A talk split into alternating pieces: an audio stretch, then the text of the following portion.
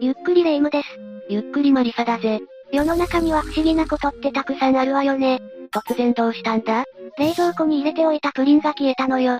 これは、きっと幽霊の仕業に違いないわ。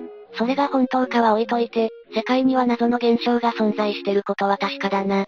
そうよね。それじゃあ今回は謎の超常現象について8個ほど解説していこうと思うぜ。それじゃあ、ゆっくりしていってね1、ラットキング。一つ目の現象は、ラットキングだぜ。ネズミの王様確かに直訳するとそうなるんだが、これは複数のネズミの尻尾が自然に絡まってしまう現象のことを指すんだぜ。自然に尻尾が絡まるそんなことがあるの人間にはない部位だし、尻尾を持つ動物からしたらあり得ることなのかしら。ラットキング現象が起きたネズミは昔からたまに報告されていたんだ。めちゃくちゃ怒るわけではないのね。こんなのがよく起こるんだったら超大変なんだぜ。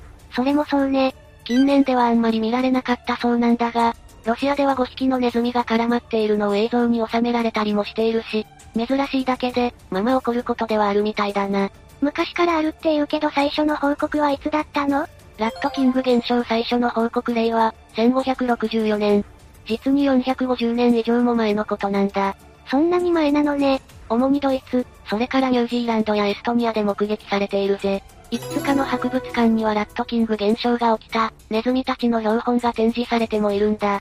そんな状態で標本にされるなんてネズミたちもびっくりでしょうね。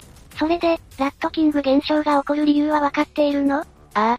原因自体は結構単純なんだぜ。ネズミがゴムや樹液などのベトベト、ベタベタするものに体が触れた時発生するんだ。粘着性のあるものが鍵なのね。まず、体がベタベタしてパニックになったネズミが動き回って近くにいる仲間と尻尾が絡まる。ここまでならそんなに重大なことにはならないんだが、さらに暴れ回ることでしっかり結ばれてしまうんだぜ。意外と単純な仕組みだったわ。パニックになるほど、状況が悪化していくのはネズミも人間も一緒ってことだな。落ち着いた行動が肝心ってことね。珍しくて奇妙な現象だったことから、かつては疫病や飢饉の前兆だと考えられていたんだぜ。こんなに奇妙な現象、強調としか思えないわよね。一度強く絡まってしまうと外れることはないから餌が取れなくなるし、捕食者から逃げることもできなくなってしまうんだ。ラットキング現象が起こると、ネズミたちにとっては大ピンチなのね。無事なうちに解いてあげれば、問題なくそれぞれの生活に戻れるぜ。そうなのね。ちなみに、このラットキング現象、リスでも勧告されているんだ。あのふさふさの尻尾も絡まるの。そうなんだ。2013年にはカナダで6匹のリスが、2016年にはアメリカで5匹のリスが絡み合っているのが発見されているぜ。尻尾って可愛いけど、不便なこともあるのね。 2、ナリーポンとマカリーポン。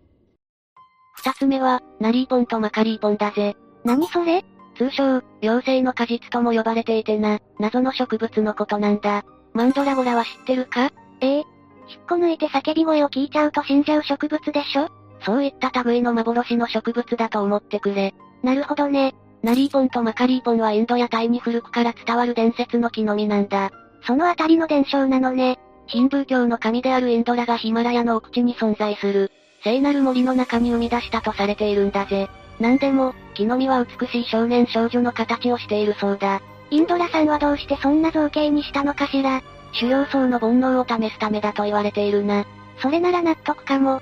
この木の実は足の先端から生え始めて、1週間ほどで15歳前後の人間の姿にまで成長する。最終的には神で木からぶら下がっている形になるんだぜ。考えただけで痛いんだけど、体全体が完成すると最後には木から落ちてしまうんだけどな。見た目が人間なだけで木の実なんだものね。落下した後は1週間程度の寿命だとされているんだが、この間には人と同じような行動ができ、言葉も話せたと言われているんだぜ。木の実なのに知性ありすぎじゃないさっきは僧侶たちの煩悩を試すとか言ったが、山で修行していた彼らは実はこっそり、ナリーポンたちを探していたとも言われているんだぜ。こんなに不思議な生態で少年少女の見た目だったら探したくもなるわよね。ちなみにナリーポンが少女で、マカリーポンが少年だぜ。でも、所詮は伝説だものね。台北部の寺院にはナリーポンとマカリーポンのミイラが保管されているんだ。えミイラが見つかってるのああ。骨はないけど、人の体と似たような構造で、内臓まで揃っているそうだ。がぜ本当の話に思えてくるわね。かつて日本では本物か偽物か不明なカッパや、人魚のミイラが偽物小屋で出回った歴史がある。ナリーポンとマカリーポンのミイラがそれと同じなのか、はたまた本物なのかは、自分の目で確かめるほかないかもな。そのミイラがある寺院の人にもぜひ話を聞いてみたいわね。 3、ポルターガイスト。そういえば、プリンが消えてたんだっけそうなのよ、せっかく楽しみに撮っておいたのに、マリサじゃなきゃ絶対に幽霊の仕業だわ。ポルターガイストよ。3つ目はそれ、ポルターガイストについて話していこうと思うぜ。ところで、ポルターガイスト現象って何だと思う何って、人が触ってないのに物が動いたり、音がしたりすることでしょおおよその認識は合ってるな。誰一人手を触れていないのに、物が移動したり物を叩く音がしたり、発火、発光現象が起こったりする、通常では説明がつかない現象のことだな。結構幅広い現象を指す言葉だけど、いわゆる心霊現象の一つよね。何が動くか、いつ動くのか、人が見ている前で起こるのか、気づくと起こっているのか、どのように動くのか全く一貫性がないところも幽霊っぽさの一因だな。そうね。 1984年にイングランドのドドルストンで起きたポルターガイストでは、一般的なポルターガイストの上にコンピューターを通じて意思を伝えてくる、ということまで起こったんだ。幽霊がコンピューターをまずはコテージで騒音が鳴ったり、物が飛んだりというような、ごく普通のポルターガイストが起きていたんだ。ごく普通のポルターガイストっていうのも変な話だけど、その上、ついにはトーマス・ハーデンという幽霊の他に、15人の霊がコンピューターを通じて通信を送ってくるという現象も見られたんだぜ。一人や二人という話じゃないのそうなんだぜ。二ちゃんの有名スレでも、幽霊だけど質問あるって存在するし、幽霊って案外コンピューターと相性いいのかもしれないわね。電子機器に干渉するってよく言うしな。ちなみに、この事件ではコンピューターを変えたりソフトをいじっても無駄だったそうだぜ。逃げようがないわね。それに、大規模なポルターガイスト現象としては日本でも起きた事例があるんだぜ。そうなの ?2000 年前後にかけて、岐阜県富加町で起きた幽霊団地騒動だ。意外と最近の話なのね。ポルターガイストが起きたのは、1998年建築の4階建ての公営団地だ。建ってからすぐに幽霊騒動が起きたのね。そうだな。だから建物で誰かが亡くなったとかじゃないんだぜ。現象の報告があったのは、24世帯中15世帯だ。半分以上じゃない。そうだな。具体的にはどんなことが起こったのテレビのチャンネルが勝手に変わったり、ドライヤーがコンセントも挿してないのに動いたり、食器棚から皿が数メートル飛んだり、勝手に水道から水が出たりだな。しっかりポルターガイスト現象ね。 2000年10月に中日新聞が取り扱ったのを皮切りに、全国ニュースでも取り上げられたような事件だから、もしかすると覚えている人もいるかもしれないな。ポルターガイストを報道で取り扱うって時代かしらね。確かに、今ではちょっと考えられないよな。ちなみに撮影中には何か起きたの残念ながら特に起きなかったぜ。それは残念ね。 2002年には立て付けの問題ということで騒動は終了したぜ。そんなわけないでしょ。100歩譲ってお皿の件はわかるけど、テレビとかドライヤーは立て付け関係ないじゃない。人が入らないと困るし、ずっと幽霊で騒いでるのも住民にとっては迷惑だしな。そうかもしれないけど、今では当時の住民じゃほとんどいなくて、ポルターガイスト騒動に関して知ってる人は、残っていないんだぜ。当時の自治会長だった人もすでに亡くなっているしな。何があったのか今では闇の中ね。 4、アイスサークル。4つ目は、アイスサークルだ。アイスサークルミステリーサークルの仲間違うんだぜ。川の上にできるくるくる回る不思議な丸なんだ。不思議ね。どうしてこうなるのかしら。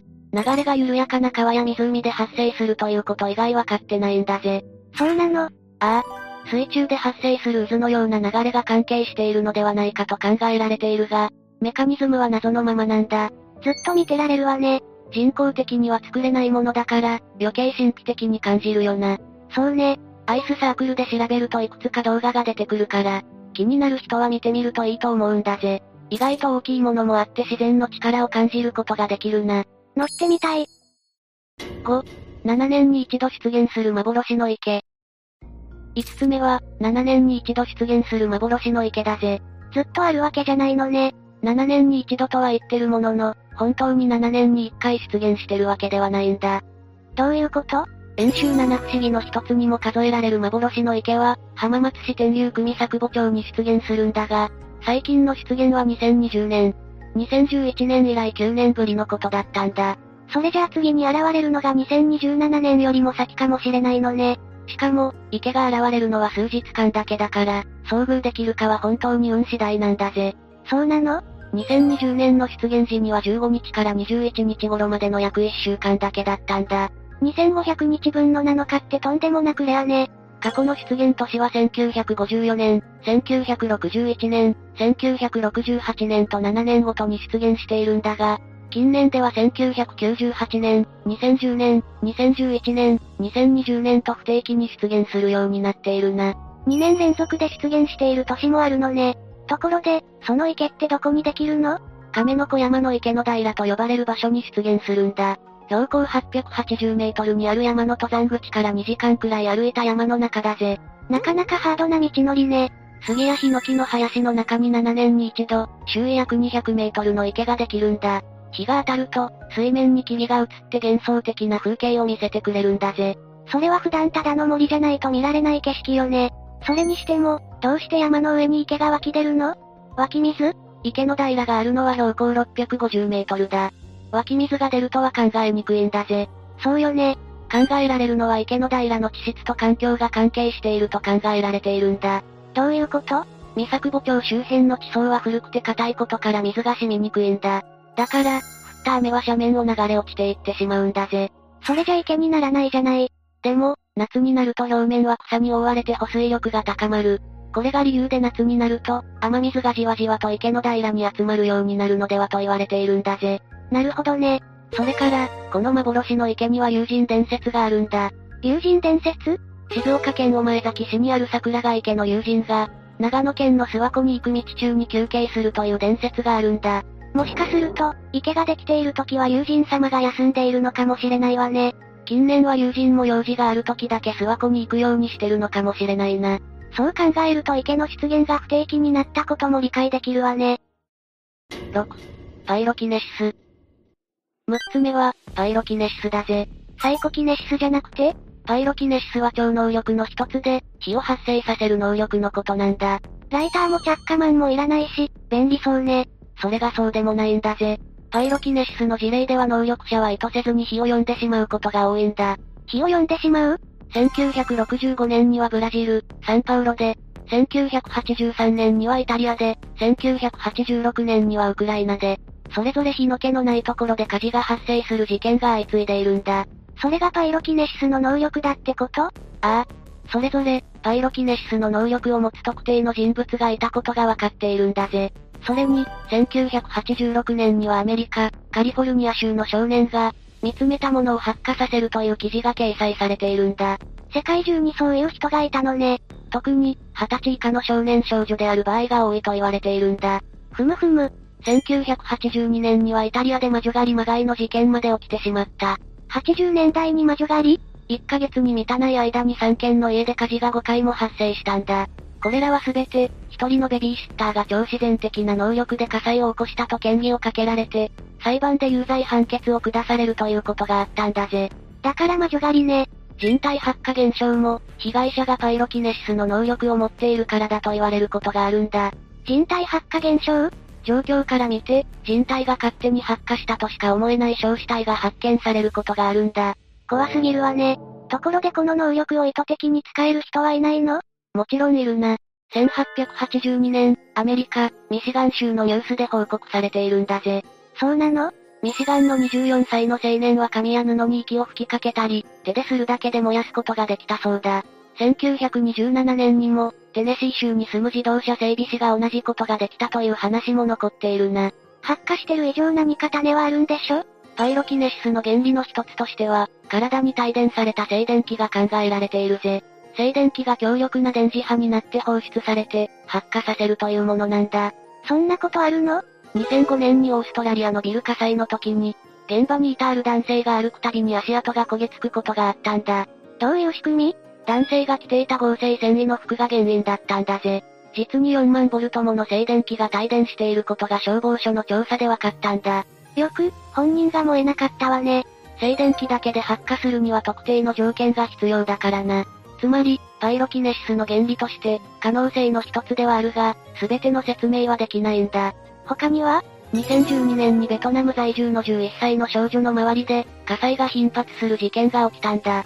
大学の調査で彼女の右脳に、電波による異常な周波数が計測されたんだぜ。異常な電波ああ、それがこの能力を発現させたのではないかと言われているんだ。能力者みたいでかっこいいけど、本人とその周りは大変なのよね。それに、意図的な発火能力に関してはトリックの可能性もある。さっき話したミシガン州の青年はその可能性が指摘されているんだぜ。トリックってリンなどの発火点が低い物質を隠し持っていて、摩擦や吐息の熱で発火させるというものだ。発火する以上は発火点以上の熱が必要だものね。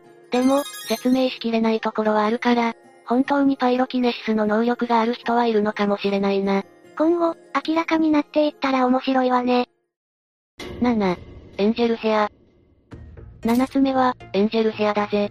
天使の髪粘着性のある細い糸のような繊維物質なんだ。空から突然降ってくるんだぜ。それが天使の髪の毛みたいに見えるからエンジェルヘアなのね。そうなんだ。なぜか UFO の目撃情報があった後に報告されることが多いな。 UFO と関係があるのね。エンジェルヘアは古くからカナダやフィンランド、ニュージーランド、フランス、オーストラリア、スリランカなどで報告されているんだ。結構、報告数自体はあるのね。だが、証言にはばらつきが多いんだぜ。触れると消えるという人もいれば、ゲル状に変わるという人もいるし、空中でエンジェルヘアが急に消えたり、宙に舞い上がったりするという報告もある。人によってそんなに違うのね。エンジェルヘアに関して最も有名な話は、太陽の奇跡事件だな。知らないわね。都市伝説好きならほぼ知ってるはずだぜ。1917年5月13日、ポルトガル、ファティマで発生した事件だな。ファティマって、ファティマの予言だな。3人の羊飼いの少女が聖母マリアからお告げを受けたことに端を発する一連の出来事のことで、その日、彼女たちに導かれた民衆は太陽が異様な動きをするのを目撃したんだ。だから太陽の奇跡なのね。あれところでエンジェルヘアは不思議な出来事が起こる最中、突如として空から細い糸が降ってきたそうだぜ。後にエンジェルヘアと呼ばれる物質だな。この場合、ファティマの予言に宇宙人が絡んでるってことにならないそう考えることもできるな。それから、1959年11月2日に、ポルトガルのエボラではエンジェルヘアが大量発生したんだ。大量発生学校が閉鎖するほどの大事件になっているんだぜ。そんなに大量のエンジェルヘアが、ちなみにこの事件の直前にも UFO が目撃されているな。あとは、2011年10月にはエンジェルヘアとされる映像も撮影されているぜ。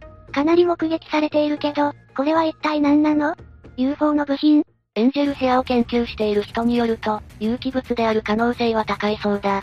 中でも、現実的なのは雲の糸説だな。リアルだけど面白さは半減よ。それにそんなに飛ぶものかしら。一部の雲は自分で出した糸で、パラシュートのようにして空を飛ぶ、バルーニングをするんだぜ。雲の糸にしては量が多くない大量発生した雲が一斉にバルーニングした結果じゃないかと言われているぜ。なるほど。実際にエンジェルヘアを調べたところ、小さな雲が見つかったこともあるしな。それは妄想じゃない。別の可能性としては誇り説だな。誇りだったらさすがにわかると思うんだけど、正確に言うと大気中の電気が埃を分極して、その粒子が長い鎖状になったものだな。そんなことが起こりうるのね。でも、そうだとしても触ったら消えるとか、ゲル状になることの説明はつかないわよね。それはそうだな。もしかするとスターゼリーとかケサランパサランと関係があるかもしれないな。ケサランパサランはわかるけど、スターゼリーって隕石が落下した後に見つかる半透明の謎のゼリー状の物体だな。ちょっとキモいわね。もしかすると生命の起源に関わってるかもしれないとか、スターゼリーは生命の種かもしれないとか言われているな。うかつに触るとやばいことになりそうなものじゃない。ケサランパサランはタンポポの綿毛みたいな謎の生物だな。江戸時代以降の民間伝承で、切り箱とおしろいで飼育できると言われているぜ。エンジェルヘアとスターゼリーとケサランパサラン、関係ありそうでなさそうな感じが興味深いわね。 8、サイレントシティ。最後は、サイレントシティだ。サイレントシティ ?19 世紀後半にアラスカのバンハンドル北西、グランシェール湾の上空に街が出現したんだ。上空に街ラピュタかしら。本当にそう思った人もいるかもしれないな。大理石の建造物や寺院、城壁などがそこにあるように鮮明に見え、人々はその街をサイレントシティと呼ぶようになったんだ。なるほどね。その街は6月末から7月上旬にかけて出現することが多いと言われていたんだ。うん、街が上空に見えるし、見やすい時期があるってことは蜃気楼とか蜃気楼というと上が暖かく下が冷たい、大気の逆転層が原因で見られる現象だな。海の上に工業団地や町、船などが浮かび上がる。起こってる現象は同じじゃないでも、蜃気楼とか幻影みたいな感じではなくて、はっきりとリアルに見えるし写真にも写るんだ。これは、バミューダトライアングルなどのような、磁気異常地域で起こる怪奇現象の類だと言われているぜ。ぼんやりした感じの像ではないのね。ところで、バミューダトライアングルって街が見えたっていう報告がある場所なのバミューダトライアングルといえば飛行機や船が消えるという話はあっても、存在するはずのない街が見えたという話はないな。そうなると時期異常だけが原因だとは思えないわよね。似たような現象は、2015年10月に中国でも確認されたんだ。多くの人が目撃しているし、綺麗に撮影に成功した画像も多くあって話題になったな。結構しっかり映るものなのね。本当に街があるみたいに見えるよな。でも、中国で時期異常なんてそれこそないでしょこれはアラスカで起きたものとは違うみたいなんだぜ。アラスカのサイレントしてよりも鮮明じゃないしな。そうなのアラスカで見えた街はとんでもなく鮮明に見えたのね。中国のこれは、フィルモルガナと呼ばれる、極めて珍しい蜃気楼の仲間だと考えられているんだ。ふむふむ。それに、当時の中国は PM2.5 などで空気が汚染されていて、その粒子に乱反射して蜃気楼のようなものが現れたとも言われているな。なるほどね。中国上空に現れた街並みは蜃気楼かもしれないが、中国で現れたのと同じ街が、2015年のアメリカとイギリスに出現したんだ。それは、蜃気楼じゃありえないわよね。そこに関係していると言われているのが、大型ハドロン衝突型加速器だ。何それセルンにある機械で、ビッグバンを人工的に起こそうと実験で使われているものなんだ。そんな実験していいのいいか悪いかは一旦置いといて、何が起こるかわからないことには変わりないよな。それはそうね。実はこの実験の結果、異次元に繋がったり、次元の穴が開いたりしてるんじゃないかと言われているんだ。サイレンとしてはその先、次元の穴の向こうが見えていたってことなのそんなことあるもしくはホログラム実験だな。ホログラムって空間に映像を映すっていうあれそうそう。もしそうだとしたら、同じ街並みが見えたのも理解できるよな。同じ映像を使っていたってことね。ただ、どちらにせよオーバーテクノロジーとも言えるし、眉唾物の話であることには変わりないけどな。一体何が真実なのかしらさて、今回は謎の超常現象ということで話してきたな。やっぱり世の中は謎に満ち溢れているわね。正体や原因が発覚してほしいような、そうでもないような感じだな。実は真相はそんなに面白くもないってことも多いしね。そうだな。謎は謎のままの方が面白いことも多い。でも、知的好奇心はあるのよね。一回知って記憶処理をしてもらうのが良さそうだわ。そこまでして真実を知りたいのか。そこまでして知りたいわね。プリンのカップ、ちゃんと隠しておいてよかったぜ。何か言ったというわけで、今日の動画はここまで。動画が面白かったら、高評価とチャンネル登録をお願いします。最後までご視聴いただきありがとうございました。